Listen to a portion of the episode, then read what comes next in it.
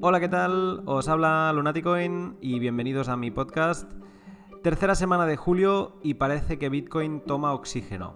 Y no es porque siga subiendo, sino todo lo contrario. Si hace dos semanas en la intro con CryptoMocho tocábamos los 14.000 dólares, ayer rebotábamos en los 9.000. 5.000 menos desde entonces y un 35% de caída. No está nada mal. Pero digo oxígeno porque lo que está claro es que no viviremos un bull run sano si seguimos en parabólico. Toca relajar. Así que crucemos los dedos para que no siga cayendo como muchas voces dicen y empecemos a encontrar el suelo base en la subida más épica de la historia. Nota rápida, la que parece no tomar mucho oxígeno es Libra. Está siendo un espectáculo escuchar lo que los eh, congresistas tienen que decir sobre Libra y también una sorpresa muy agradable cómo utilizan Bitcoin para compararla y dejar en mal lugar a la cripto de Facebook. Veremos si al final acaba lanzándose. Pero bien, hoy ni precio, ni libra, calibra, ni nada de todo esto. Hoy eh, os traigo uno de esos temas que, que te hacen pensar. Hoy hablo con el gran Arcat, eh, conocidos por muchos eh, en Twitter, también como Multicripto, eh, para que me explique cómo conseguimos paso a paso que nuestros bitcoins sean 100% anónimos, sin ningún tipo de relación con nuestro nombre, dirección o cuenta bancaria, de cero a bitcoin anónimo. este pod es una guía para aquel que quiera comprar, vender y mover bitcoins sin que, sin que asocien eh, su identidad a ninguno de los movimientos. Hablamos de exchange, wallets, hardware wallets, mixers y nodos. Muy interesante, de verdad. Así que sin más, os dejo con el pod. Buenas tardes, Arcad. Buenas tardes, Lunaticoin. ¿Qué tal? Muy bien, muy bien. Aquí de, de tarde ya de lunes, hoy, lunes día 15 de julio, y con, ganas de hablar de, este tema, de cero a Bitcoin anónimo. Eh, pero déjame preguntarte, eres Arcad, pero del handle de Twitter es eh, Multicripto. Sí. Eh, ¿Y esta diferencia o qué significa una y qué significa otro para ti? Bueno, Multicripto fue cuando empecé, era, bueno, empecé como multicoiner loco, ¿Vale? no sabía un poco del mundo y empecé como mucha gente empezó y me puse multi, multicripto. Y luego Arcad es, bueno, es un nombre que sale del libro del último, El hombre más rico de Babilonia, que me inspiró mucho. Eh, y nada, pues puse Arcad y ahí se quedó. ¿Y, él, ¿Y quién es Arcad en el libro? Es, digamos que es eh, una persona eh, que aprende de, un sabio, creo, me acuerdo que era, aprende de un sabio, a cómo ahorrar dinero y prosperar, eh, de cómo gestionar la riqueza, de, cómo montar un negocio, todo eso. Entonces, es un aprendiz de, un, maestro. Dice mucho esto, empezamos con un multicoiner y, y lo condensamos en, en Arcad como el que aprende de, de pues el que aprende a, gestionar el dinero. Ah, pues muy interesante. Entonces, eh, siguiendo con lo que dices de, multicoiner, eh, ¿cómo empezaste en el mundo cripto y cuándo empezaste? Bueno, eh, voy a decir una historia previa de unos años anteriores porque enlaza con cómo empecé con cripto. yo tenía un cliente que me propuso hacer un pago por mis servicios en monedas de oro. Y un poco raro, ¿no? Yo en, ese momento dije, bueno, no sé, me puse un poco a estudiar y acepté ese, ese pago y me puse a estudiar acerca del origen del dinero, de, de, dónde viene el dinero, el oro, y entonces me empecé a dar cuenta de, de que el oro era una reserva de valor y, y lo que perdía el, el dinero fiduciario con, con, el paso del año. Vale. Entonces, pues decidí aceptar ese pago, luego tuve otros pagos más y decidí, eh, compraba alguna moneda de vez en cuando, como, como ahora hago con Satoshis. Entonces era una forma de acumular para, para digamos, eh, almacenar la riqueza. Hacías staking gold. Exactamente. Joder. Eh, sí, bueno, no mucho, pero bueno, hacía mis ahorros. Y, y, nada, entonces ahí tenía conocimiento realmente de, de, lo que es el dinero, de, de realmente el, el timo que, que, estamos sufriendo durante los últimos 40, 50 años, porque hoy en día el dinero no está respaldado por, por nada, por nada escaso, como antes era el oro. Y, y nada, pues me di cuenta de, de cómo funciona el sistema. ¿Cuándo fue esto del oro, más o menos? Cinco años más o menos, cinco o seis años. 2014. Que Bitcoin estaba ahí, pero yo era ajeno a Bitcoin. Había oído algo de un amigo que había comprado a 100 dólares, pero me su- resultó interesante, pero en ese momento no estaba, no estaba ese rollo, así que no, no le hice caso. Vale. Y, entonces me acuerdo un día que estaba eh, viendo la televisión y se veían las noticias como que habían hackeado unos capítulos de Juego de Tronos, ¿Mm? Que fue año 2017, y que los, digamos que los, los que habían hackeado esa serie pedían 2 millones de, de dólares en Bitcoin. Entonces, ahí se me, se me despertó una bombilla en la cabeza y dije, ¿esto qué es? No sé, no te puedo decir qué pasó en mi mente, pero de repente eh, quedé con una persona y compré Bitcoin sin saber lo que era Bitcoin, sin saber nada. Era, fue una, una reacción emocional sin lógica ninguna y de repente lo hice, lo hice como si fuese empujado por algo.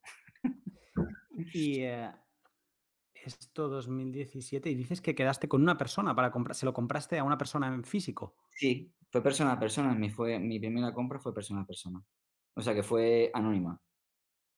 ¿Y cómo lo hiciste en aquel momento? Sin, digamos que a veces ahora a mí me costaría, a ver, sé qué servicios utilizaría, pero un poco quizá dar el paso me, me- me daría cierto reparo. Eh, ¿a ¿Tú cómo lo hiciste? Porque de no estar en este mundo a de golpe estar comprando en, de mano a mano, eh, ¿en qué, cómo, cómo llegaste a eso? Bueno, eh, antes, antes de los cajeros o durante la implementación de cajeros también había cajeros humanos, que eran como personas que quedaban contigo y, y entonces pues te, te pagabas el dinero y ellos te daban Bitcoin. Vale. Era una especie de cajero humano. Entonces quedabas con él y... Pero en este caso no hubo, eh, no hubo customer, no hubo DNI, no hubo nada. Fue anónimo completamente. Vale, ¿y lo conociste por un foro, por un algún tipo de, o por Telegram o algo así? estaba buscando si había algo en donde vivía y encontré ese contacto y así hice. Qué interesante. sí. Pero eso fue, la primera compra fue anónima, pero luego hubo una serie de acontecimientos en los que lo hice todo mal.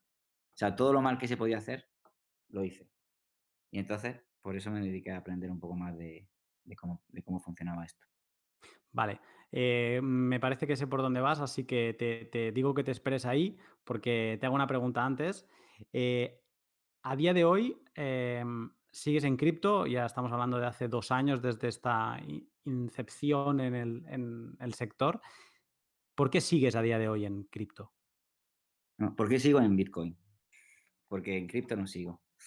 Digamos, estoy centrado 100%, 100% en, en Bitcoin porque, porque es dinero, porque es dinero, eh, si algo tiene que ser dinero, va a ser Bitcoin. El oro también es dinero, pero Bitcoin tiene una serie de características en las que eh, es mucho más avanzado que, que el oro, por ejemplo, en el transporte, a la hora de, de viajar con él, a la hora de almacenarlo, eh, a la hora de, de- de- de verificar, a la hora de hacer una auditoría, o sea, todas son ventajas. Entonces, para mí, el Bitcoin es, es dinero. Entonces, mm, tener, eh, digamos, parte de tu, de tu dinero y parte del trabajo que has hecho durante tu vida y tenerlo en, en- euros o en dólares, para mí no tiene sentido. Vale. Eh, ¿consideras a Bitcoin un medio de pago? Bueno, yo personalmente, Siendo dinero, ¿eh? Más que nada, como dices que Bitcoin es dinero, ¿tú consideras a Bitcoin un medio de pago? hombre, a día de hoy lo considero un almacén de valor. Medio de pago para mí, yo no lo utilizo como medio de pago. Pod- Podría hacer un pago puntual, pero no lo utilizo como medio de pago porque para mí eh, estamos en una fase en la que es más de almacenamiento más que de, de pago. Y no sé en un futuro, si no, no sé con la Lightning Network o con otros sistemas se puede hacer medio de pago, pero básicamente a día de hoy es almacén de valor. Yo particularmente no lo utilizo como, como medio de pago. Vale. Eh, todo lo que he ido viendo de ti, y además hemos ido intercambiando diferentes tweets y, y creo que la- o sea, todo tu contenido es para aportar valor y, y para que la gente siga aprendiendo, pero lo categorizaría gran parte de ello como un material técnico. O sea, tú te has ido especializando desde, desde esto, desde que empezaste, y sobre todo te has especializado en temas relacionados con la privacidad. Y te quería preguntar por qué. Porque ahora lo has comentado un poco antes de que te volviste loco después de la primera compra anónima, pero ¿por qué te has especializado en, en tanto en privacidad? Hombre, primero decir que la privacidad, sobre todo financieramente, es un derecho que tenemos. Eh, y, y a, nadie, a nadie le interesa lo que, lo que yo tenga, lo que pague, lo que no pague. Eh, podría ser peligroso también en el caso de que haya personas que supieran que, que tengo y que, y que muevo. Entonces, para mí es fundamental. Y, y si lo haces mal con el tema de Bitcoin o con otro tipo de dinero, pues puedes caer en, digamos, en situaciones en las que, en las que tu privacidad pues, se puede ver aminorada. Eh, Ujú. entonces, bueno, ahí, aparte de ser un derecho fundamental, es, es por seguridad personal. No es para esconder nada de nadie. Mucha gente que dice, para mí no me importa la, la- que, me, que me espíen o que me, o que, o que me, o que en internet sepan qué hago, que, que compro, que no compro. Entonces, para mí es, aparte de hecho, es seguridad personal y, y también, mira, otra cosa que estaba pensando es decir, si en un futuro tú tienes Bitcoin y sabes lo que tienes y el Estado te va a reclamar por rendimiento de, de patrimonio, a mí no me, no me gustaría que, que hiciesen eso, porque para mí, para mí eso es un robo. Si yo he pagado mis impuestos y luego he comprado eh, Bitcoin y me van a cobrar otra vez por, por, por rendimiento de capital, cuando hoy en día no, digamos que no lo consideran dinero, pues no sé, también lo miraría de esa manera. O sea, hay una parte de, de tu sentimiento hacia un tipo de impuesto que es el, el de patrimonio, que no estás de acuerdo, y luego hay la parte de que consideras que es un derecho eh, fundamental. Sí, totalmente. También por seguridad. Y la parte de la seguridad, que es, que es realmente muy importante. Entonces, déjame preguntarte, porque es un cabo suelto que me ha quedado de, de esta parte de conocerte, que es que empiezas como multicripto, ahora dices que es- sigues en cripto y me dice, me corriges y me dices no, solo en Bitcoin. Eh, mm, ¿Cómo ha sido este proceso de, de, de ser multicripto o de estar en el mundo de las criptomonedas en plural a bitcoinizarte o hacerte más maximalista, si lo podemos decir de alguna manera? Bueno, ha sido un cambio de mentalidad. Digamos que cuando entras emocional en este, en este tipo de, áreas, eh, lo que busca es ganar dinero, lo que busca es, eh, eh, ¿cómo diría? Digamos que te vuelves como greedy, ¿no? Como intentas eh, eh, comprar, vender para ganar más. Avaricioso. Exactamente. Y cuando entras emocional pasa eso. Entonces, en un principio, así. Pero cuando empecé a leer, a formarme a lo que era Bitcoin, eh, leí varios libros, leí, leí todos los emails de Satoshi Nakamoto, leía el libro de Saif Mamus, del patrón Bitcoin, leí Internet de Dinero.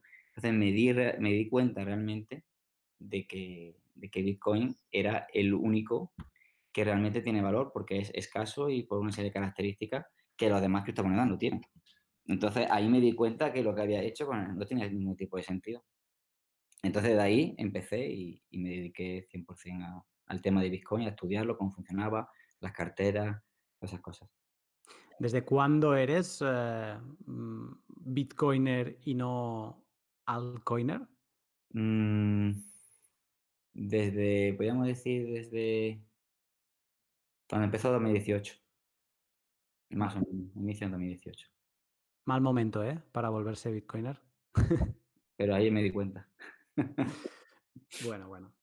Muy bien, pues, ah, Arcad, ah, vamos con el gran tema que, que sé que hay muchos que están esperando esta, esta información, eh, que es hablar del, de Bitcoin anónimo o, o Bitcoin, los Bitcoin, tener Bitcoin, pero de forma anónima. Eh, ¿Qué significa que Bitcoin sea anónimo o qué significa tener Bitcoins anónimos? Bueno, básicamente significa que los fondos de- que dispongas de Bitcoin no estén asociados a tu identidad y que todo lo que hagas en la compra, la venta, el almacenamiento no tenga ninguna relación contigo, que nadie lo pueda asociar.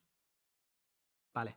Eh, Hoy en día, ¿cómo está eh, digamos, la situación para la gran mayoría de, usuarios? O sea, para que estemos hablando hoy de Bitcoin anónimo, eh, es porque la gran mayoría de gente no tiene un Bitcoin anónimo. No sé si podrías explicar un poco cuál es la situación actual. Bueno, eh, para, que para, que, para tener Bitcoin anónimo necesitas un poco de conocimiento. Necesitas conocer Bitcoin, necesitas conocer las carteras con las que mueves tu Bitcoin, necesitas tener, digamos, un, tipo de conocimiento. Y hoy en día, pues, no se tiene. La gente en general no tiene ese conocimiento, eh, pero digamos que requiere un esfuerzo. Pero si tú, si Bitcoin realmente nació para que, para que tú fueses tu propio banco, pues tú eres el responsable 100% de tus fondos. Entonces, eh, eh, hay gente que, uno, que compra Bitcoin y todo eso, pero realmente no es consciente de esto. Entonces, requiere un cambio de, mentalidad, requiere mucha responsabilidad y requiere que tú conozcas todo. Porque cuando tú tienes dinero en el banco, ahí cedes tu responsabilidad al banco pero luego no te puedes quejar de lo que hagan o no hagan. Entonces, eh, digamos que para que tener Bitcoin anónimo necesitas de un aprendizaje y de conocimiento y de medios para poder hacerlo. Tener Bitcoin anónimo es, o digamos, va en contra de hacer fácil el embarque de, gente a Bitcoin? Bueno, mm, no tiene por qué. Eh, hay mucha gente que sí se puede echar para atrás, pero hoy en día, aparte, aparte, bueno, que luego supongo que luego preguntará sobre los mixers, digamos, esos temas pueden solucionarse. Pero quizás si a alguien que entra en Bitcoin eh, le dices que requiere algún tipo de conocimiento, pues a lo mejor no tiene ganas, a lo mejor no tiene motivación para ello.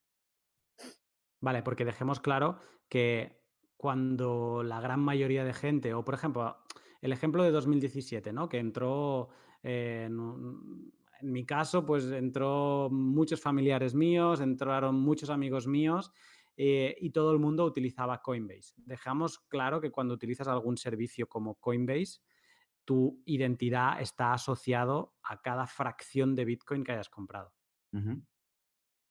Vale. Eh, ¿Deberíamos realmente preocuparnos que Bitcoin no sea anónimo? Porque hay mucha gente que dice aquello de yo no tengo nada que esconder. Ya, porque no es consciente de realmente de, la manera en la que nos espían. sí, eso se puede ver solamente también con, el dinero fiduciario. O sea, yo, por ejemplo, cuando tengo que hacer pago, lo hago en, efectivo. Saco de mi cuenta y, pago, pago, donde, pago lo que quiera y donde quiera. Sin que nadie sepa dónde lo he comprado, qué he comprado y, ya en eso, por ejemplo, en el dinero oficial hay mucha gente que le da igual. Es todo el mundo paga con tarjeta. Hmm. el pago con tarjeta no es, no es un pago privado, no es un pago, ¿sabes? Ahí das información, pero con el efectivo no. Entonces, digamos que la gente no lo hace ni con, ni con dinero fiduciario. No es consciente de eso. Imagínate con Bitcoin. Eh, es muy interesante esta, esta reflexión que haces porque a día de hoy todo son facilidades para poder pagar con tarjeta y realmente estamos dejando un rastro de todo lo que hacemos. Yo esta es, una anécdota que, que, explico y yo empecé a, utilizar el efectivo en mis viajes eh, porque una vez eh, fui a, tuve un viaje por Europa y al volver fui al banco y sin yo haber hablado con, con, con el, con la, persona que me atendió en el banco, me preguntó directamente que cómo me había ido mi viaje por ese país. Entonces, a partir de ese momento me di cuenta, lo, lo, visualicé, que lo expuestos a todo tipo de cosas, porque en este caso era un simple cotilleo, ¿no? Un gossip de esta mm. persona que quería saber cómo me había ido por aquel país, con las miradas de, ostras, la semana pasada era una semana de trabajo y tú estuviste fuera. ¿no? O sea que hay como muchas cosas asociadas. Pero eso es la, parte tonta, pero luego hay la parte de que realmente trazan todos tus movimientos y pueden saber qué tipo de gastador eres.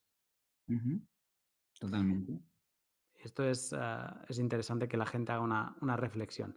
Vale, entonces en este pod vamos a intentar que la gente coja conciencia de, esto, ¿no? De, lo expuestos que estamos con Bitcoin, porque Bitcoin es un libro abierto 24 eh, horas, 7 días a la semana, eh, para ver todas las transacciones y para ver todos los, eh, balances que hay en cada wallet, ¿no? Entonces, ¿cómo podemos hacer para desasociar nuestra identidad de Bitcoin? Entonces, ya, luego podemos hablar de si yo ya tengo Bitcoin con la identidad asociada, ¿vale? Pero ahora aquí este pod vamos a intentar que sea un documento para gente que, aunque ya tenga Bitcoin, quiera conseguir Bitcoin anónimo. Entonces, en Bitcoin hay como dos acciones, o podríamos separar en dos acciones que es importante mantener el anonimato y de las que te quiero preguntar. Una de ellas es conseguir Bitcoin de forma anónima, ¿vale? Este sería un apartado, es no tengo y quiero conseguirlo, o incluso tengo y quiero deshacerme de él de forma anónima, que esa también es otra, ¿vale? Esto sería el apartado 1, que es la entrada y la salida de, Bitcoin a, fiat. Y luego es, vale, he conseguido este Bitcoin anónimo, ¿cómo lo mantengo de forma anónima, incluso entre mis propias wallets, ¿no? Es que, que ya no requerimientos, sino qué buenas prácticas debo seguir para, una vez conseguido ese Bitcoin anónimo, que no por un error mío le asocie mi identidad posteriormente. Entonces, con la primera parte, eh, comprar Bitcoin de forma anónima. Primero de todo, ¿qué errores cometemos ah, cuando compramos Bitcoin? Bien, eh, errores. Eh, bueno, comprar en exchange centralizados, donde tienes tu identidad. cuando compras en algunos sitios y compartes tu email o tu número de teléfono. Vale. Em, cuando utilizas eh, carteras que están conectadas a, servidores externos, terceras partes. ¿Como ahora? ¿Eh? ¿Cómo qué tipo de cartera? Como la mayoría. la mayoría menos algunas. Que si quieres hablamos de ella, hablamos después. Eh, no, es por poner un ejemplo. O sea, si una wallet. O sea, una wallet de estas, digamos que que no que, sería un error utilizarla. Eh, no sé, ahora me viene a la cabeza, o sea, mm, es que estoy pensando, viene Coinbase, pero claro, ya sabemos que Coinbase es, eh, una wallet de, un exchange centralizado. Mm, no sé, Ethos, por ejemplo, que sé que es una, wallet multi, multicripto. ¿Está?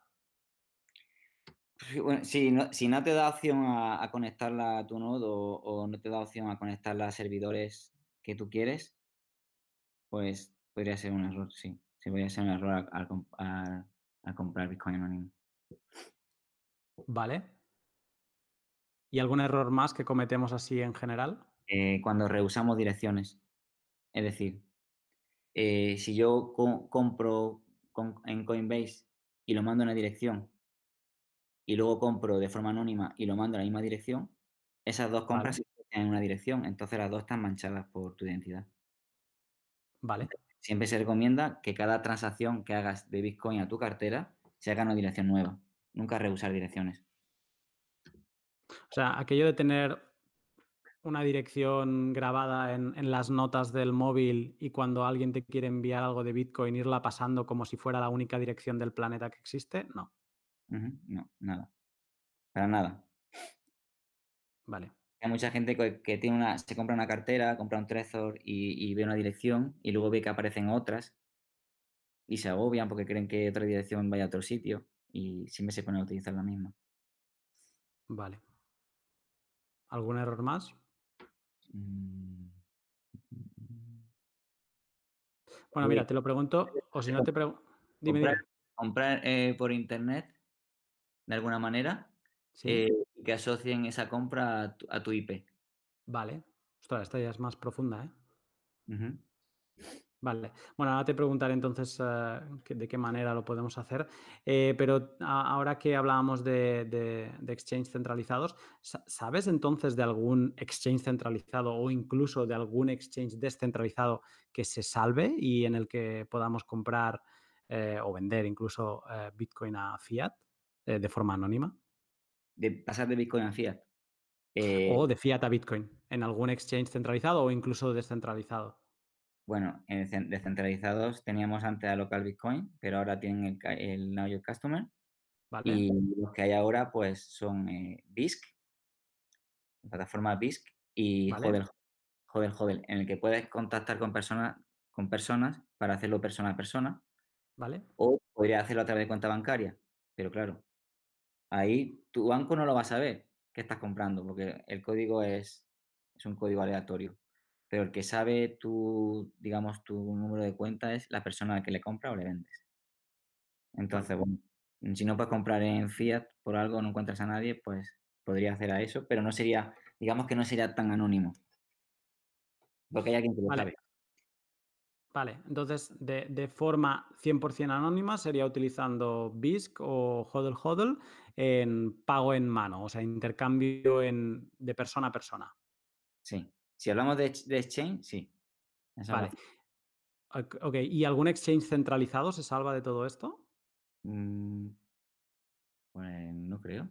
Mm, lo único que se me viene a la cabeza es, es, sería, podría ser lo más parecido, Bitter, pero claro, ellos, ellos saben tu número de teléfono, aunque podría utilizar otro, y saben tu email y saben, digamos, tu número de cuenta, aunque no te piden DNI.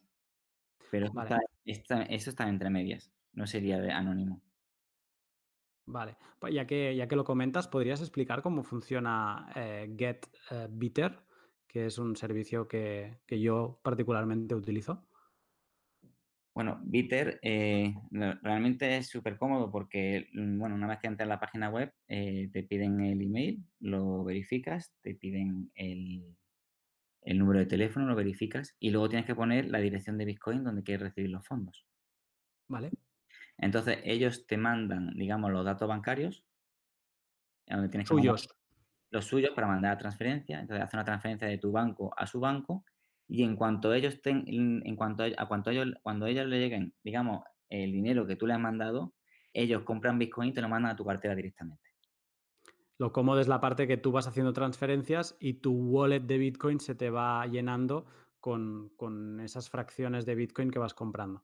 Claro, y entonces aquí mucha gente diría, pero sí, pero si pones una dirección, vas a reusar dirección, direcciones todo el tiempo. Y sí, pero podrías hacer, podrías hacer, digamos, una cuenta cada vez que haces una transferencia a una dirección diferente. Vale. Vale, no, no, es interesante. Y creo, de hecho, que GetBitter está intentando implementar, eh, el- en lugar de utilizar una dirección, utilizar un, un XPub para que cada vez que te hagan un pago se envíe a una dirección tuya distinta. Ya, pero eso tiene peligro porque estás, estás compartiendo eh, todas las direcciones de Bitcoin con ellos que tienes, que, vas a que tienes y que vas a tener. Pero si fuera una wallet creada exclusivamente para recibir fondos y luego ya pasarlos a otra, Pues eso sí se podría hacer, eso sí. Así sí. vale. Vale. Entonces, la gran pregunta después de esta introducción. Eh, venga, dinos, ¿cómo podemos comprar Bitcoin de forma anónima? ¿Qué, qué formas tenemos? Vale, tenemos cajeros, que digamos es la, la forma más antigua que hay. Vale. Entonces, cajeros. Eh, cosa a tener en cuenta, en, en efectivo, sin, sin DNI, te permiten hasta 1.000 euros. Vale. Eh, hay algunas que a partir de 100 euros te piden eh, número de teléfono o email. Creo que el más, mm, bueno, te puede pedir email o número de teléfono. Entonces, en el caso de que te lo pidan, puedes utilizar un email eh, temporal, de estos desechables, o puedes utilizar un teléfono también desechable, Vale. Eh, entonces, hay algunos, 21 horas. hay algunos que tienen, que tienen cámara, Vale. ¿vale? Entonces, eh, algunos he estado leyendo en algunos foros y algunos van con gafas de sol y con gorro, porque hay cámaras y, y- y no quieren que, que asocien, ¿vale? Entonces, si se ve que hay cámaras y a mí no me, no me, no me gusta mucho eso, que me estén grabando cuando estoy comprando ahí. Vale. Entonces, tener en cuenta eso, que hasta Digamos mí- que podrías ir hasta disfrazado a comprar un, en un cajero para ser 100% del 100% anónimo. eres paranoico, como algunos son, sí, Vale. pero vale, y hay una trampa aquí que te permiten mm, hasta 1.000 euros ¿Mm? de dirección. Vale, puedes ir cambiando de direcciones. Efectivamente.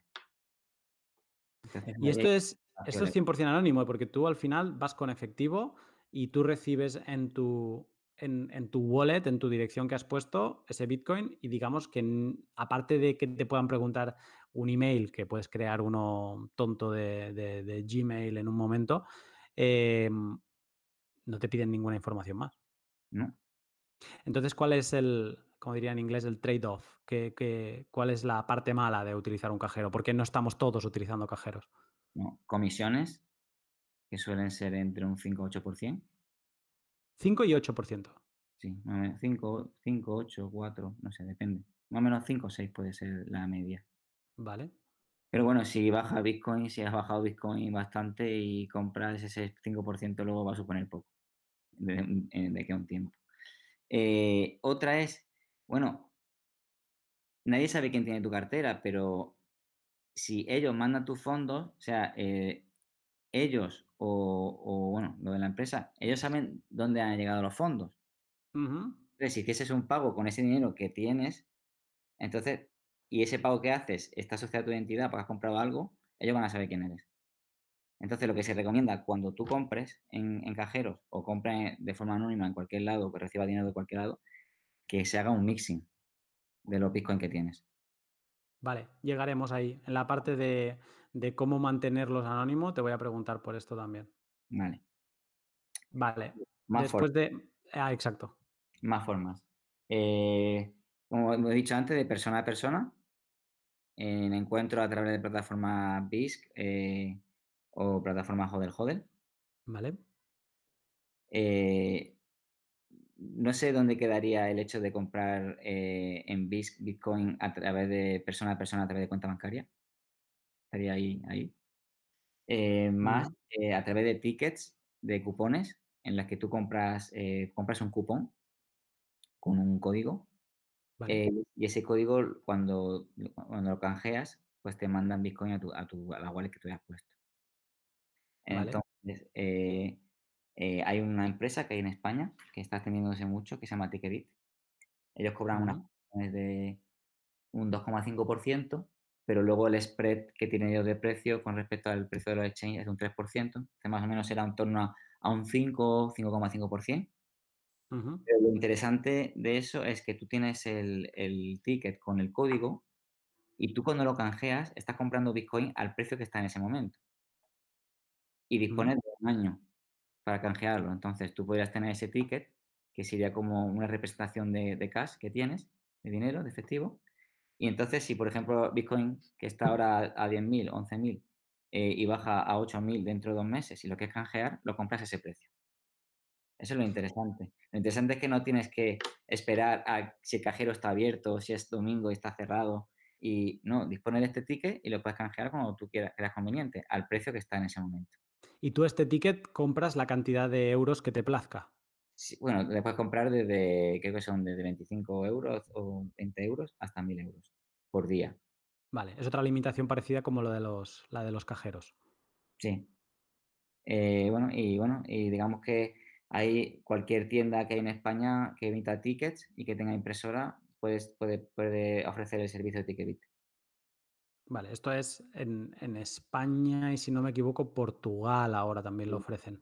Pero luego hay, eh, si no recuerdo mal, hay al- algunas empresas que ofrecen este servicio en, en Inglaterra, en Canadá. Digamos que cada país tiene su empresa de cupones de Bitcoin. Y creo que Azteco es uno de ellos y otro es Fast Bitcoin, creo que es, y luego hay alguno más. Vale. Sí. Entonces tenemos tres, tenemos los cajeros, tenemos el sistema de en mano, ¿no? Con servicios tipo BISC. Eh, si alguien quiere informarse más sobre BISC, hay dos podcasts que hicimos con dos eh, colaboradores de, de BISC, donde se explica paso a paso cómo poder hacerlo. Eh, esto es el, el- segundo tipo. Y luego el tercer tipo, que son los cupones, ¿no? En ninguno de estos tres se nos se está asociando nuestra identidad a esos Bitcoin. ¿Quedaría alguno más? se me ocurre recibir pagos por servicios Claro. entre particulares.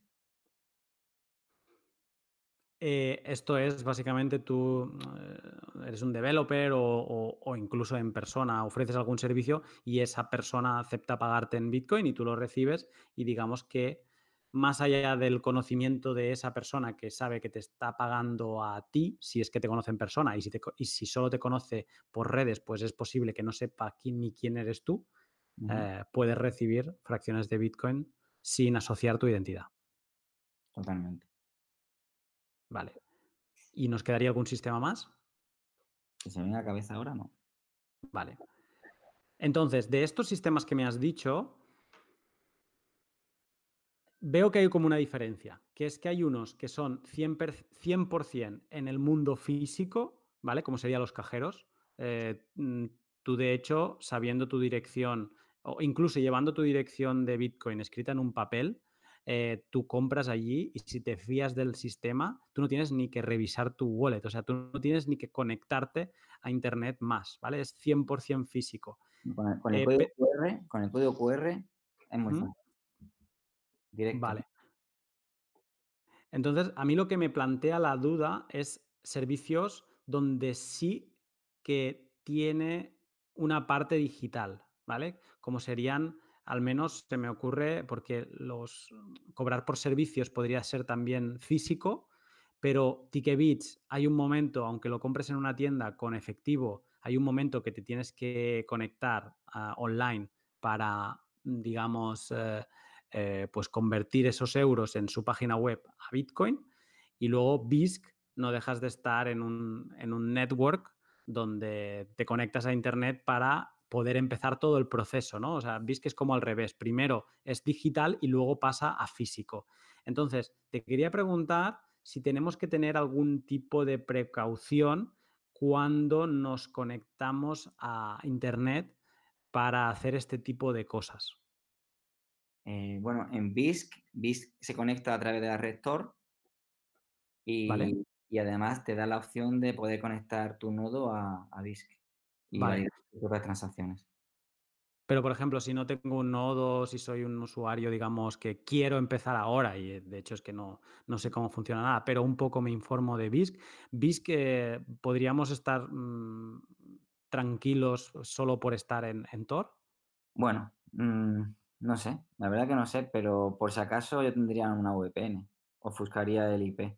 Vale, o sea, una VPN también nos serviría para el caso de Ticketbits, ¿no? Digamos que incluso para el caso de Ticketbits una VPN sería aún más necesario porque ahí no hay Tor ni hay nada. Claro, y luego también, ¿qué VPN? Porque hay muchos, hay muchos diferentes niveles de... Vamos por partes, ¿qué es una VPN? A ver, cuando tú te conectas a Internet, a cualquier página web, eh, digamos que, digamos que mm, tú estás conectado bajo una IP y esa IP, digamos que se puede geolocalizar. por ejemplo, tú en, un buscador pones em, cuál es mi IP, te va a venir tu IP y te va a venir el mapa donde está tu IP. Vale. Entonces, si en un momento entras en una página web, compras Bitcoin y se asocia a tu IP, pues mm, se sabe dónde estás.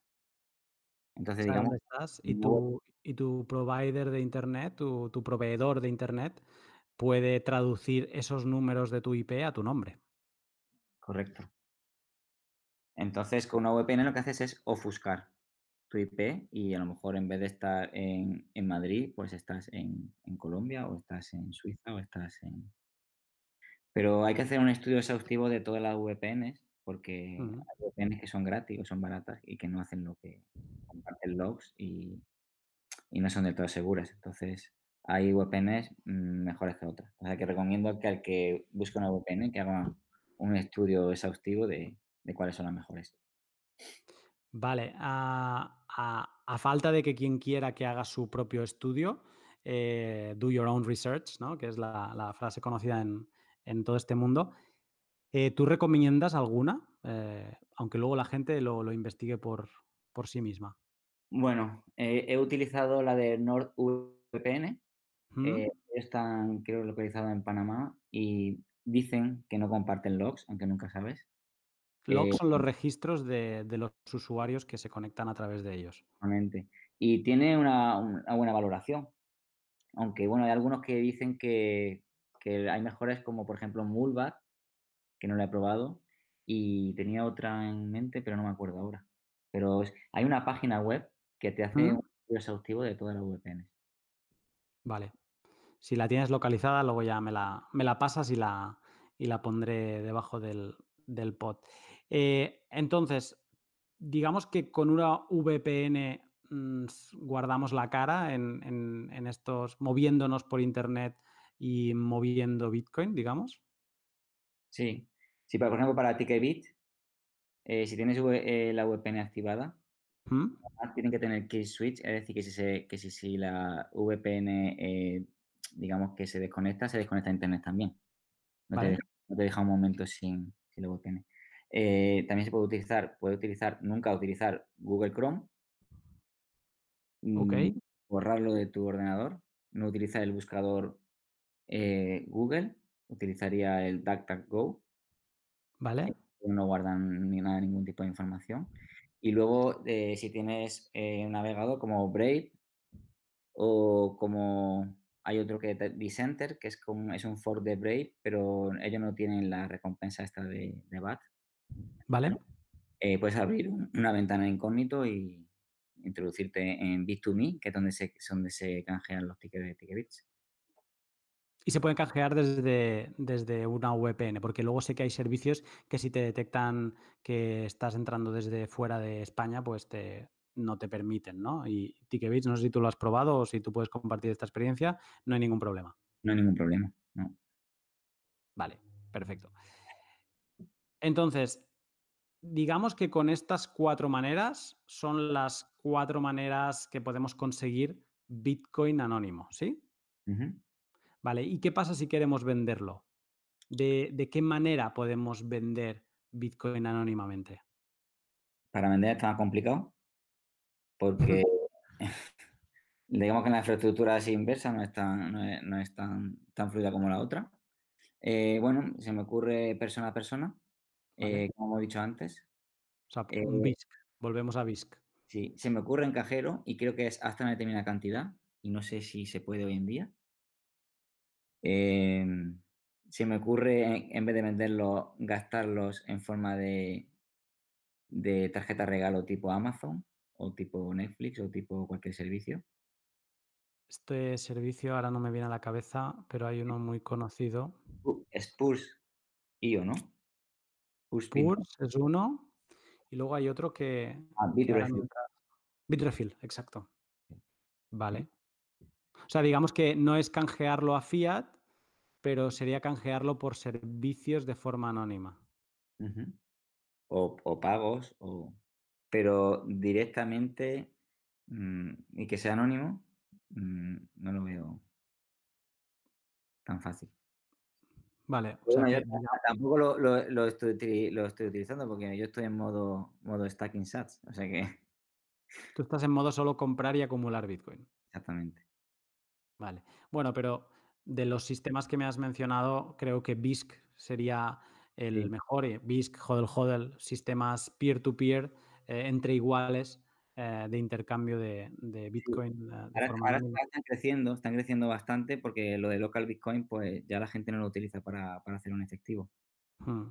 Entonces, con un poco de paciencia van, van a ir aumentando más las ofertas.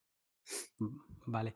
Y con ahora que sabemos comprar y vender de forma anónima, Que nadie puede asociar nuestra identidad con esos bitcoins que están en esa wallet, eh, casi que podríamos decir que podríamos vivir eh, con bitcoin eh, fuera de la red, ¿no? O sea, totalmente como, no sé, o sea, off-grid, que dirían en inglés. Tener Bitcoin, irlos convirtiendo por, en alguna plataforma como BISC y ir teniendo fiat para el día a día y luego, mm, pues, eh, pues eso, ¿no? O sea, que, que- que básicamente sin, sin rendir cuentas con nadie. Sí, poder se podría. De hecho, conozco a gente que, se, que cerró sus cuentas, no tienen, no, está fuera del sistema y están viviendo de esa manera. No utilizan fiat. Pero claro, eso requiere una mentalidad, un cambio de mentalidad brutal y, requiere eh, asumir eh, tu responsabilidad al 100% y asumir que, estás fuera del sistema. As- Asumir que estás fuera del sistema y que algún día el sistema te puede venir a llamar y a decirte, señor, creemos que usted ha estado gastando eh, dinero. Si tú has pagado tus impuestos no debería pasar nada, pero ellos pueden tener la duda de que, o al menos te pidan que les demuestres que tú has pagado tus impuestos de todo ello. Efectivamente, sí. Pero no sé cómo, si ellos, por ejemplo, no sé cómo lo harán, pero si ellos han pagado todos sus impuestos y luego han cerrado su empresa, han cerrado sus cuentas y está fuera del sistema, no sé cómo lo, cómo lo podrán hacer. ¿Quién? La, eh, ¿Los usuarios de Bitcoin o en este caso Hacienda? Hacienda. Pero claro, eso, e, eso es ya la, la, la responsabilidad y el riesgo que quiera asumir cada persona. Yo soy más, yo soy más de, de, estar, de estar en los dos mundos. Al final, el, el, caso que tú has puesto de una persona que ha cerrado sus empresas y, y ha cogido su dinero, lo ha pasado, digamos, a Bitcoin y se ha quedado fuera de la red, eh, digamos que lo, a no ser que, que, le puedan exigir patrimonio, lo que le podrían exigir son ganancias eh, eh, por cada compra que haga. En verdad, una compra en Bitcoin, la gente nos pensamos que cuando tú compras eh, cualquier cosa, ya sea un viaje o un minero o lo que sea con Bitcoin, tú en verdad lo que estás haciendo es para, para, Hacienda. Estás vendiendo a fiat en ese momento, o sea, el valor que tenga Bitcoin en ese momento, y por lo tanto tendrías que hacer un cálculo de esa fracción de Bitcoin, a qué valor lo compraste, por Mm. el precio al que lo estás vendiendo, y si ha habido ganancia, pues tienes que pagar IRPF por, eh, por, esa diferencia, ¿no? por esa ganancia. Entonces, digamos que a esa persona lo que le podrían exigir es, vale, usted lleva dos años viviendo fuera del sistema eh, y eh, demuéstreme que, que, ha pagado sus uh, IRPFs o simplemente demuéstreme que, lleve, que lleva una, una contabilidad de, de, todo esto. Sí, bueno, eso ya será caso personal de cada persona y no sé, eh, a lo mejor se podría haber ido a otro país, que eso ya es cada persona. O sea, yo realmente eso no lo he hecho, Uh -huh. pero conozco gente que lo ha hecho. Y si lo han hecho, supongo que conocerán bastante el, el sistema, cómo funciona. Uh -huh. No creo que hayan sido locos. Sí. No, bueno, yo quiero decir un, un, apunte que a veces se entiende la privacidad como algo relacionado directamente con evasión de impuestos eh, y con actividades delictivas o con incluso en su momento pues con cosas como pederastia y, eh, bueno, tener material pedófilo ¿no? y de terrorismo, etcétera, etcétera, etcétera. La privacidad no está reñido con, con, que tú pagues tus impuestos. O sea, tú, tú simplemente lo único que quieres es que no metan las narices en si has comprado, en si te has gastado tu Bitcoin en comprar mmm, lo que quieras. Tú luego todo eso lo puedes tener bien documentado en el momento en que te, en que te pidan eh, si has tenido un rendimiento sobre ese Bitcoin, pues tú lo declaras, lo pagas. Lo único que no van a saber es qué movimientos has hecho en medio. Claro que sí, porque tú, por ejemplo, eh, trabajas, has pagado tus impuestos, eh, tienes el dinero en cuenta, lo sacas en efectivo, haces una compra en Bitcoin, igual es tu ticket, Hmm. ¿qué problema hay? Ahí no hay problema.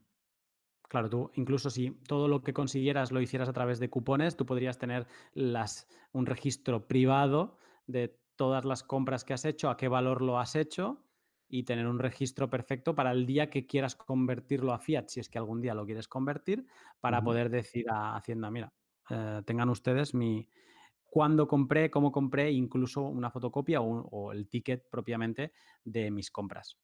Claro. Si, si realmente estabas comprando Bitcoin para especular, lo, sabes que vas a vender cuando, más, más tarde, pues a, a lo mejor eh, lo más fácil es eh, exchange centralizado, hacer la compra y luego hacer la venta y luego declararlo a Hacienda. Claro, pero que incluso comprando de forma anónima no está reñido con que tú luego lo declares todo, ¿eh? Para nada. Lo- eh, por ejemplo, si compras en cajero, ahí te viene la fecha, a cuánto lo compraste, a cuánto lo has vendido. Y esto es importante. Eh, vale, perfecto. Ya hemos conseguido comprar, ya hemos conseguido vender Bitcoin anónimo, pero ahora aquí hay muchos pasos en medio donde podemos mm, literalmente cagarla, ¿no? Que Mm. es, eh, pues, eh, casi desde el principio, que es el movimiento de Bitcoin, cómo, cómo, revisamos qué balance tenemos, cómo movemos entre cuentas, cómo gastamos. eh, etcétera, etcétera. Eh, yo te quería preguntar así en todo este tema de movimientos de Bitcoin, que es la, segunda parte, ¿qué errores cometemos al mover Bitcoin o cuáles son los que a ti te, parecen más flagrantes? Ah, hemos dicho el de reusar direcciones. Reusar direcciones. Hemos dicho utilizar carteras en las que los estamos conectados a servidores externos que no conocemos. ahora, te preguntaré entonces por carteras. Em, ¿Qué más? Eh, bueno, mm, mandarlo a carteras y no tienes guardado el backup, hay mucha gente que ha hecho eso. ¿El backup es la, semilla o...? Que no tiene la semilla guardada. ¿Vale? Pero así, más como errores que cometamos en, cuanto a, a, nuestro anonimato o a, que no se conecte nuestra identidad a esa fracción de Bitcoin. Bueno, lo único que se me ocurre es el tema de reusar direcciones y el tema de qué tipo de cartera estás utilizando. Porque todos los movimientos que hagas con eso, al final lo estás compartiendo. Incluso revisar, porque, em, o sea, a veces eh, quiero revisar un balance de, una wallet que, tengo de, y tengo la dirección, pues lo que decíamos, ¿no? Apuntada en, las notas o donde sea. Eh, entrar en un explorador mm, de Bitcoin como blockchain.info, eso también es eh, manchar esos Bitcoin con nuestra identidad. 100% porque se asocia a tu IP. Vale, y si yo tengo una dirección de otra persona y simplemente la estoy consultando por, por curiosidad, eh, mm, digamos que también estoy asociando mi identidad y esa wallet no es mía. Ya, sí. Pero la mayoría de las veces está buscando para, tus, para tus fondos. Entonces, por si acaso, eh, recomendaría eh, acceder al, al blockstream.info desde el navegador Tor y luego cuando entras, abajo pone V3, que es a través de una dirección Onion. Entonces se te va a abrir otra, ventana igual y ahí pones tu dirección y accedes. O sea, entramos con un navegador que tenga Tor, que es como lo que decías antes, Brave o, esta otra opción que habías dado que era un fork de Brave. Si se puede con Tor, el navegador Tor. El, ah, directamente, el, Onion.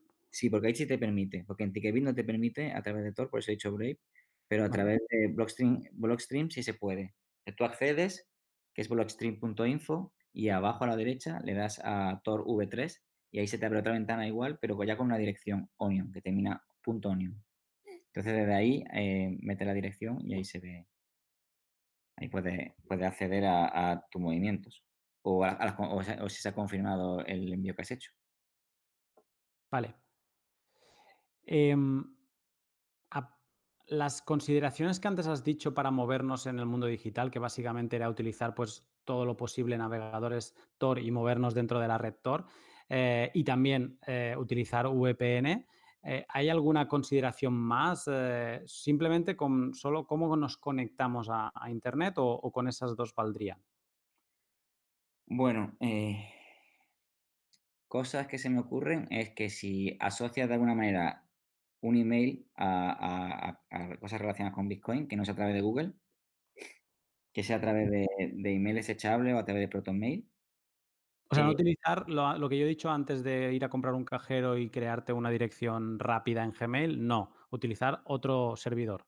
Eh, para, un email, sí, eh, ProtonMail es bastante seguro. O si no, tienes email desechables. Pones a lo mejor temporal email en internet y utilizas ahí para recibir algo y, ya está, y ya lo, desechas. Y luego, una cosa importante que es para evitar eh, eh, malware y que te puedan hackear, es que instalamos muchas veces las aplicaciones sin, verificarlas.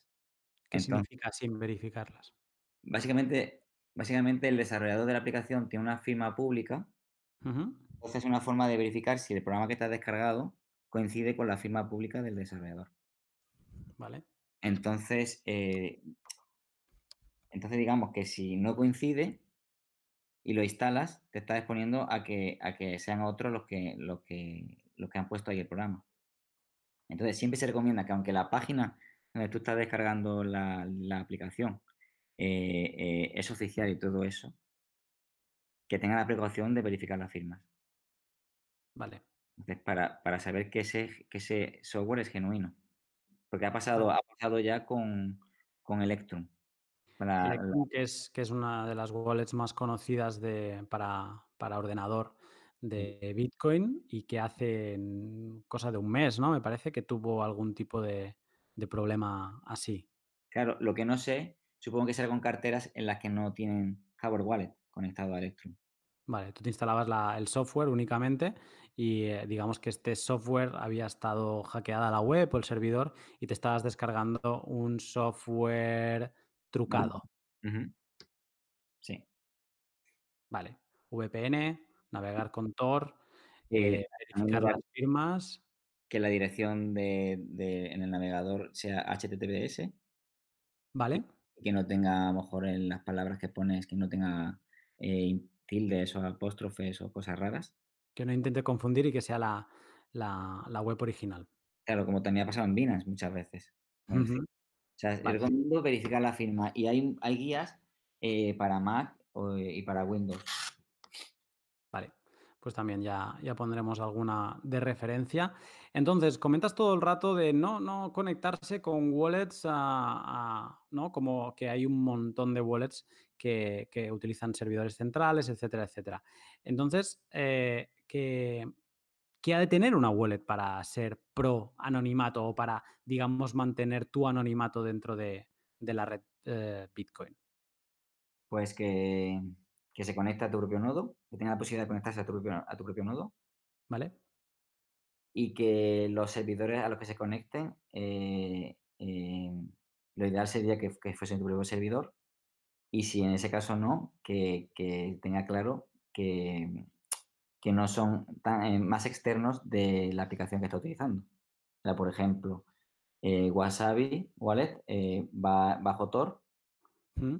y el, puedes conectar tu nodo, la posibilidad de conectar tu nodo ¿Mm? y realmente lo- con los servidores que, que- que corre son los creo que son los propios de ellos.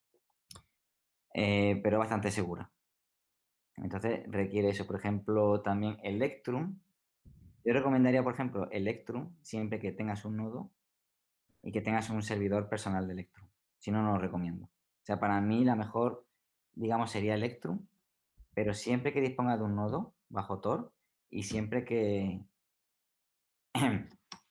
que, tengas en- que tengas tu propio servidor. Porque no sabes a, quién te conectas. Ujú. Entonces, pues ya estás compartiendo la información con una empresa de chain analysis o cualquier. No lo sabes. Estás cediendo tu responsabilidad a otros. ¿Vale? Pero básicamente eso, que puedas conectar tu nodo, eh, que puedas eh, que disponga de tu servidor si es posible. Y se me escapa una ahora mismo que, que no recuerdo, que es importante. Ah, y que tengan coin control.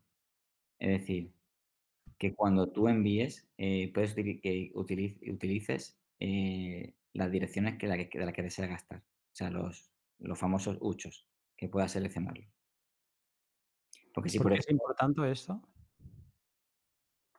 porque si tú eres- por ejemplo, te han mandado un Bitcoin desde Coinbase y, y un Bitcoin desde, desde otro lado, y, y tiene, por ejemplo, tienes dos Bitcoin anónimos y un Bitcoin de Coinbase y quieres gastar uno y medio, si no tiene coin control, tú no sabes de qué ucho están, si los están mezclando o cuál está gastando. O sea, si estás manchando tus bitcoins anónimos o no.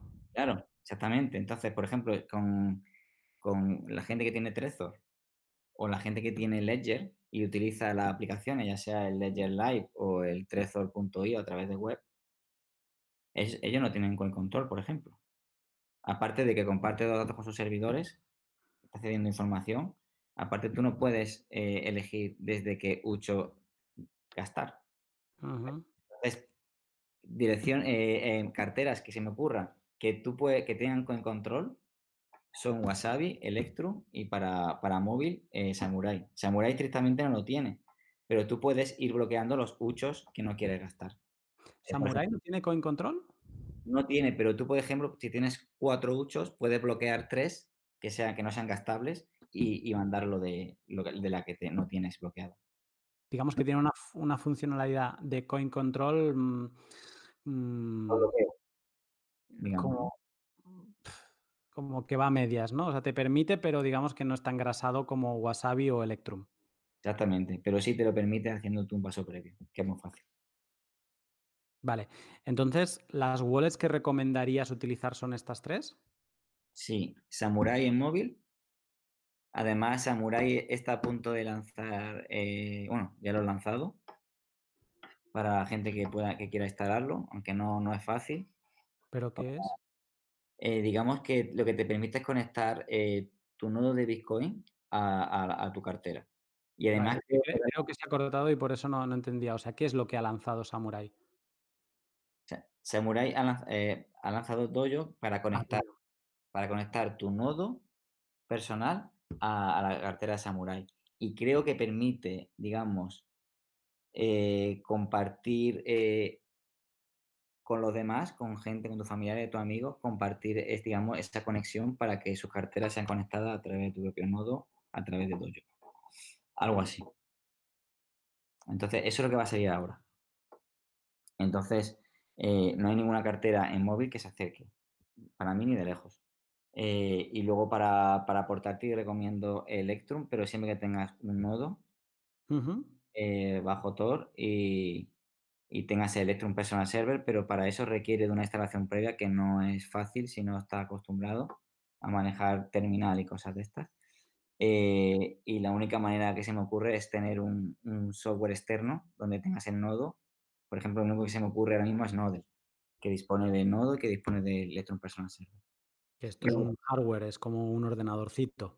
Sí, no necesitas tener ordenador encendido, sino que eh, es autónomo. Vale. Y, y en el caso de que no, que no quieras líos, recomiendo Wasabi, que digamos que digamos que la, la que yo instalaría, la que yo utilizaría con mi hardware wallet, si no quiero mucho lío, si no quiero profundizar mucho. Vale. ah, no me olvido de estas palabrejas que vas soltando. Has hablado de hardware wallets, has hablado del nodo bastante. Ahora, ahora te preguntaré. em, ¿Hay alguna de ellas que sea para ti mm, la opción a escoger si no tengo un nodo? Y básicamente si quiero empezar y quiero la máxima privacidad posible sin utilizar un nodo. Pues para móviles sería Samurai. Ujú. confiar en que, en que Samurai eh, no va a compartir tu- tus transacciones, que se quedan ahí. Y son bastante seria. Eh, y, de, y en, el, en el portátil, eh, o en el ordenador, eh, Wasabi. Vale. Nos olvidamos de Electrum Personal Server si no tenemos nodo, claro. Claro, a mí particularmente mi preferido es Electrum porque tiene un montón de opciones.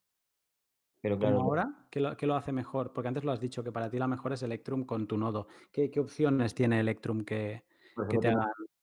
tiene posibilidad de hacer cartera, eh, de crear cartera multifirma. Vale. Eh, y luego también cuando tú puedes ver todas las direcciones de las que dispones. Para Wasabi tienes que poner, tienes que nombrarlas cada vez que quieres que salga una. Eh, digamos que te permite visualizar más de qué se compone tu cartera. Es como un Bitcoin más puro. Sí, digamos que mm, trae muchas más funcionalidades que ahora mismo Wasabi no, no, no las tiene, aunque supongo que las tendrá en un futuro, claramente. Vale. Entonces, ah, de estas wallets, de hecho, estas dos eh, tienen la posibilidad de, de mezclar monedas, de hacer mixing.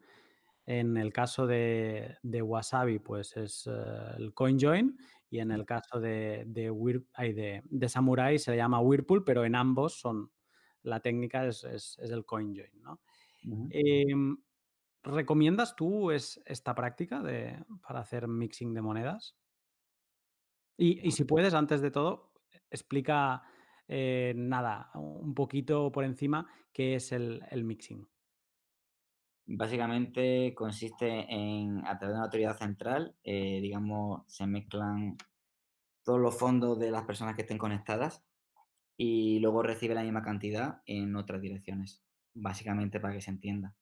Entonces, eh, digamos que no hay manera de, de poder rastrear, eh, digamos, los fondos que tienes, porque se ha ofuscado, ¿vale? Sería como una mezcla, se hace una mezcla y tu Bitcoin aparece en otra dirección.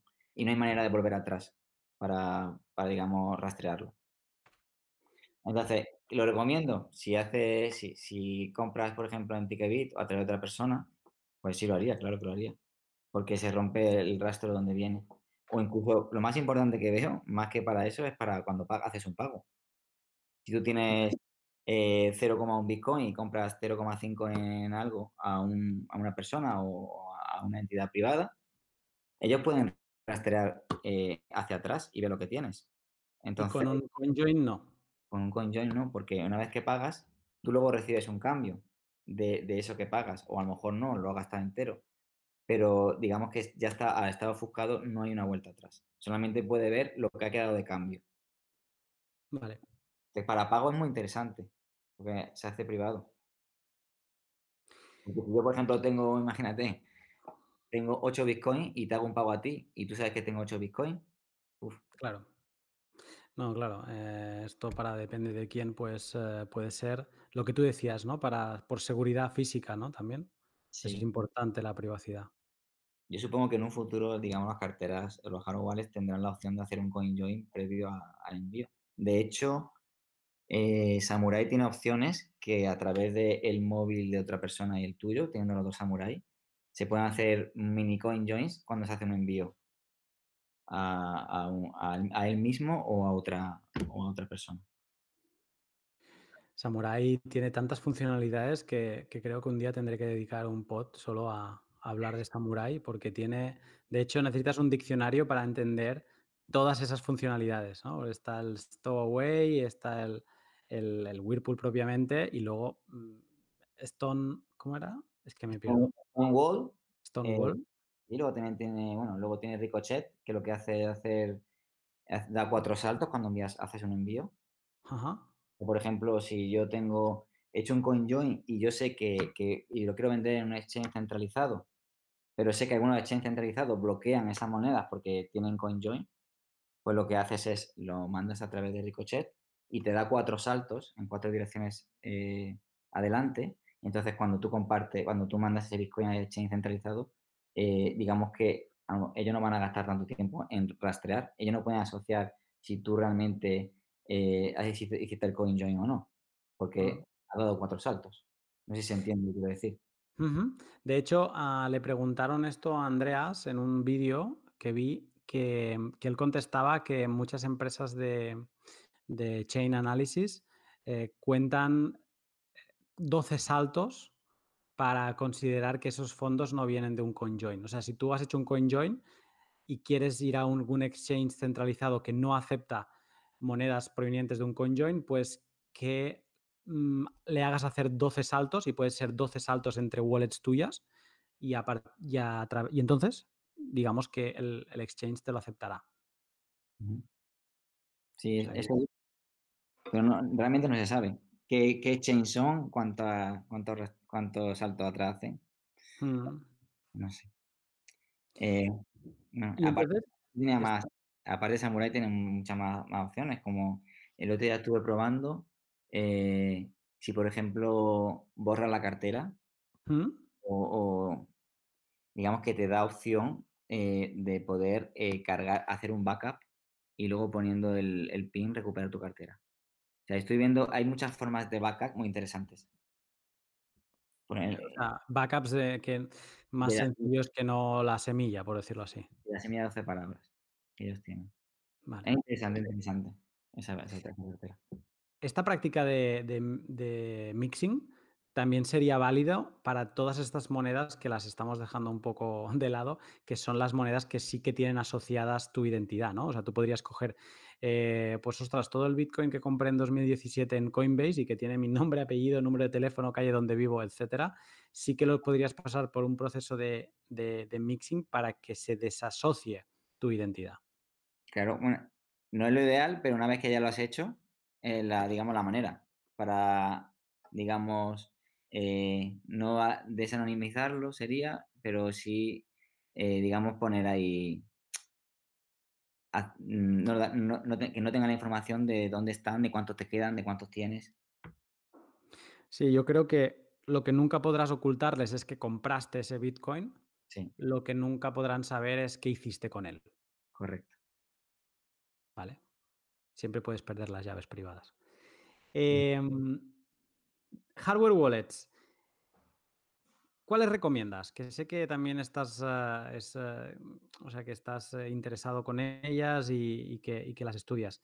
¿Hay alguna que recomiendes más por encima de otras? A ver, las tengo casi todas, así que las he probado casi todas. ¿Cuáles son casi todas? ¿Cuáles las podrías mencionar? Ledger, el Trezor One, el Model T también y Coldcard Wallet. Vale. Entonces, em, venga, te lo digo de otra manera, te pregunto, eh, usuario, usuario retail que toca muy poco Bitcoin y es simplemente para tener un, almacenaje en, frío, eh, o sea que no, lo va a tener activo ni, ni comprando ni vendiendo y quiere guardar. ¿Cuál recomendarías así fácil? A sin ver, romperte la cabeza. Si quiere guardar, es que no hace falta ni Hardware Wallet. Entonces, eh, crea, una, crea, una, cartera, eh, guarda la, la, semilla de la, palabra de la semilla y luego lo que puede hacer es eh, copiar la clave pública extendida, el XPAP, y, digamos, se, pega en una de las, por ejemplo, en Electrum o, o, en, otra cartera y de ahí se puede, se puede, tener una dirección, una, digamos, una, una cartera watch only, o sea, solo para ver, en la que tú puedes ir mandando, digamos, fondos allí. Solamente sería para mandar fondos, para ver, pero no para gastar. O sea, ahí no hay necesidad realmente de crear un hardware wallet. Si, por ejemplo, quiero guardar para 10 años, pues no te hace falta. En el caso de que, pero si quiere crearla, tendría que, digamos que tendría que esto sería el paso complicado, que sería, digamos, em, tener un USB con el sistema operativo Tails, que es de privacidad, que es de Linux. Vale. Eh, abrir Electrum, crear la semilla, eh, copiar el XPAP y, bueno, salir del sistema operativo y volver a, tu sistema operativo. Eso es lo como un sistema operativo que se carga desde USB. Bootable.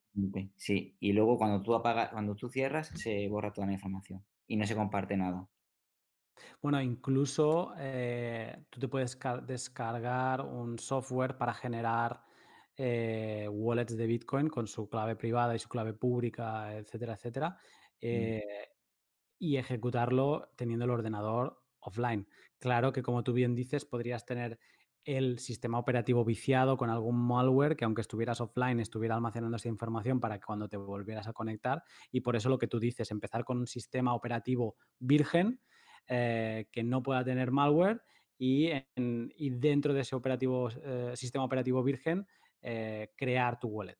Claro, sí, puedes descargar, por ejemplo, la página web que tú hablas, meterla en un USB, un ordenador viejo que tengas, mm, digamos, restaurarlo y, no conectarlo a internet y hacerlo ahí. Eso también se puede hacer. Vale. Entonces, si si da igual, si, aunque, o sea, este sistema es muy interesante lo que dices, ¿eh? Pero si alguien quiere una hardware wallet, pues para, no para 10 años, pero para almacenar un par o tres de meses y luego a lo mejor sí que conectar y vender, etcétera, etcétera, o digamos, porque él considera una hardware wallet más seguro que no un trozo de papel, por ejemplo, o, un, o hacer todo este sistema de un ordenador antiguo, ¿cuál sería la que recomendarías mm, como más fácil? para el usuario normal, no un, usuario techie. A mí la que más me gusta para manejo y facilidad es Trezor. ¿Vale? Y dentro de Trezor está Trezor One y Trezor T. Que es el nuevo, ¿verdad? Es el nuevo. Que el nuevo lo que permite es que tú puedes poner el, si tienes, eh, digamos, la, eh, tu hardware wallet y tienes un passphrase, que digamos que si la gente no lo sabe, si tu semilla tiene 12 palabras, eh, sería como una palabra que tú eliges o un conjunto de palabras que tú, que tú creas eh, y que unes a la semilla, que sería la palabra número 13 o la palabra 25, en función, porque hay carteras que tienen 12 palabras o 24 palabras. No sé si se entiende. Si tienes un passphrase y tienes el Trezor One, el más, el más antiguo, más básico, tú tienes que introducir el passphrase en el ordenador. Cuando te metes en Trezor.io, pones tu PIN y tienes que, introducir el passphrase a través de una página web.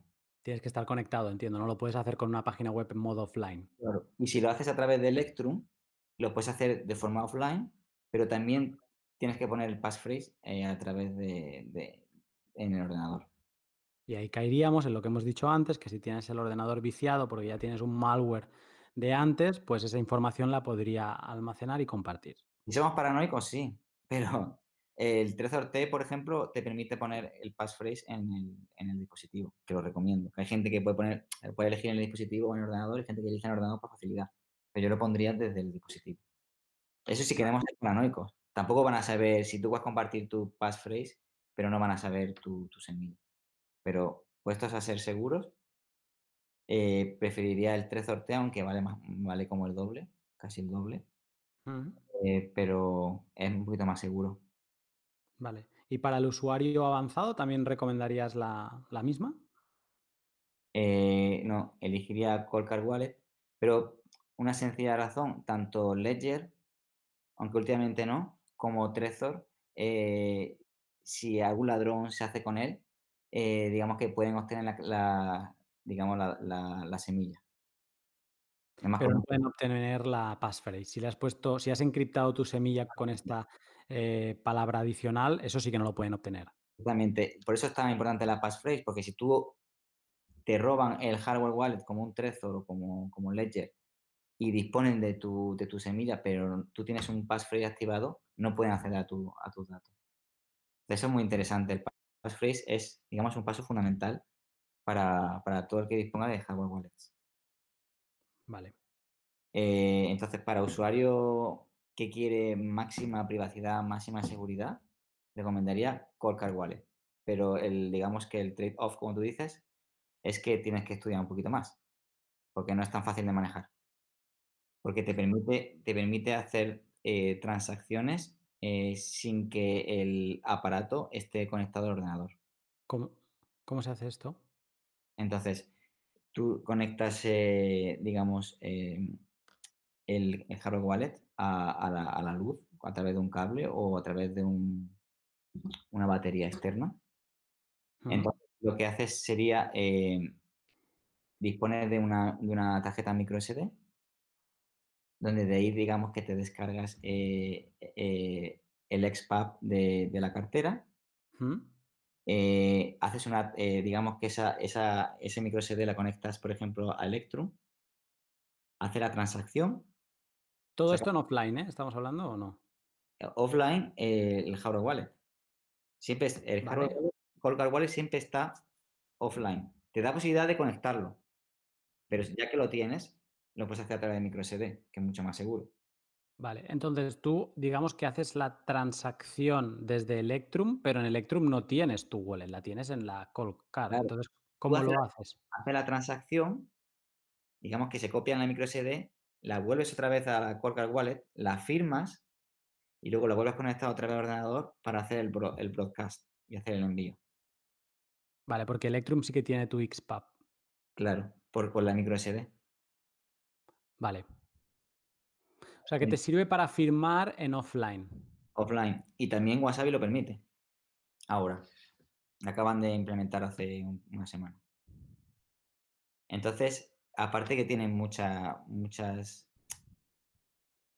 más opciones de privacidad. Por ejemplo, tiene, tiene un pre-pin, tiene como un pre-pin, un post, dicen, dicen sufix y prefix, algo así, que es como dos pin Tú cuando introduces el PIN, ese PIN, cuando lo pones, ese, 4, 6, 8 números, eh, eso luego viene asociado a dos palabras. Por ejemplo, si tú tienes, has puesto 1, 2, 3, 4 como prefix, eh, cuando tú, digamos que em, haces el setup de la Corca Wallet, te van a salir dos palabras, que te puede salir, por ejemplo, eh, ham, de jamón y car. Vale. Entonces, si cada vez que pones el, el prefix de, esas cuatro, de estos cuatro números, eh, te salen esas palabras que tenías, quiere decir que puedes seguir poniendo el, siguiente pin. Si en, cambio no saliesen esas palabras, no, no debe seguir. ¿Por qué? ¿Porque alguien la ha modificado o por qué? Sí, porque de alguna manera eh, puede ser de que, de que estuviese haciendo... Eso en el caso de que pasase, que es muy difícil, muy difícil. Entonces tienes que poner unos números previos, luego verificar las dos palabras y luego meter el, segundo pin. Vale, o sea que digamos que Colcar Wallet es una wallet pro seguridad y un nivel que requiere un nivel avanzado, lo que tú decías, un poco de aprender bastante antes de poderla utilizar. O sea, para un techie eh, que quiera todo el control posible sobre una wallet, incluso firmar eh, de modo offline, eh, Colcar Wallet es su wallet.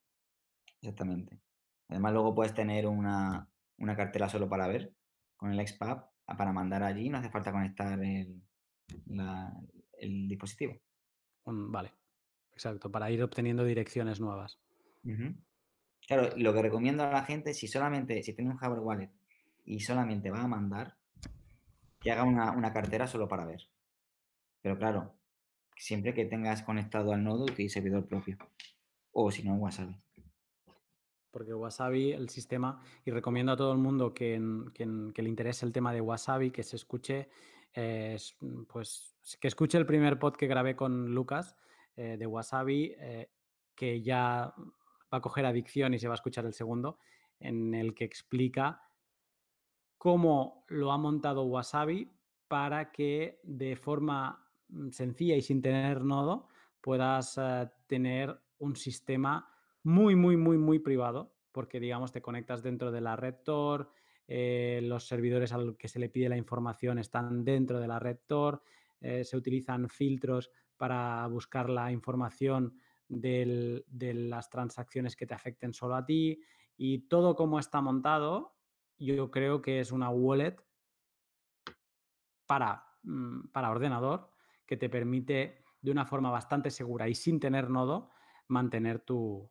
privacidad. Totalmente, sí. Vale, eh, pues comentado esto de las hardware wallets, solo me queda hacerte un, par de preguntas sobre los nodos, porque nodo, nodo, nodo, nodo, nodo, nodo. ¿Por qué, ¿Por qué tener un nodo de Bitcoin nos hace más anónimos en el movimiento de, Bitcoin? Bueno, aparte de que te hace partícipe de la red Bitcoin, ¿Mm?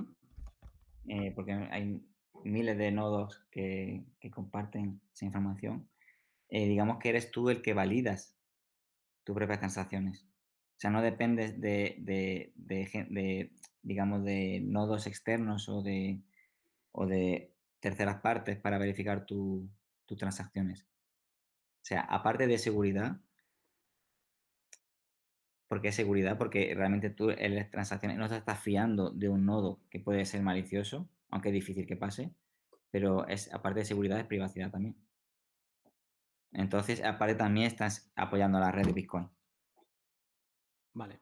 Entonces, para mí, un nodo, para un, digamos, para un usuario de Bitcoin, mm, sería muy importante, fundamental. Y se puede crear fácilmente con un ordenador viejo con, o con un Raspberry o con otro dispositivo externo.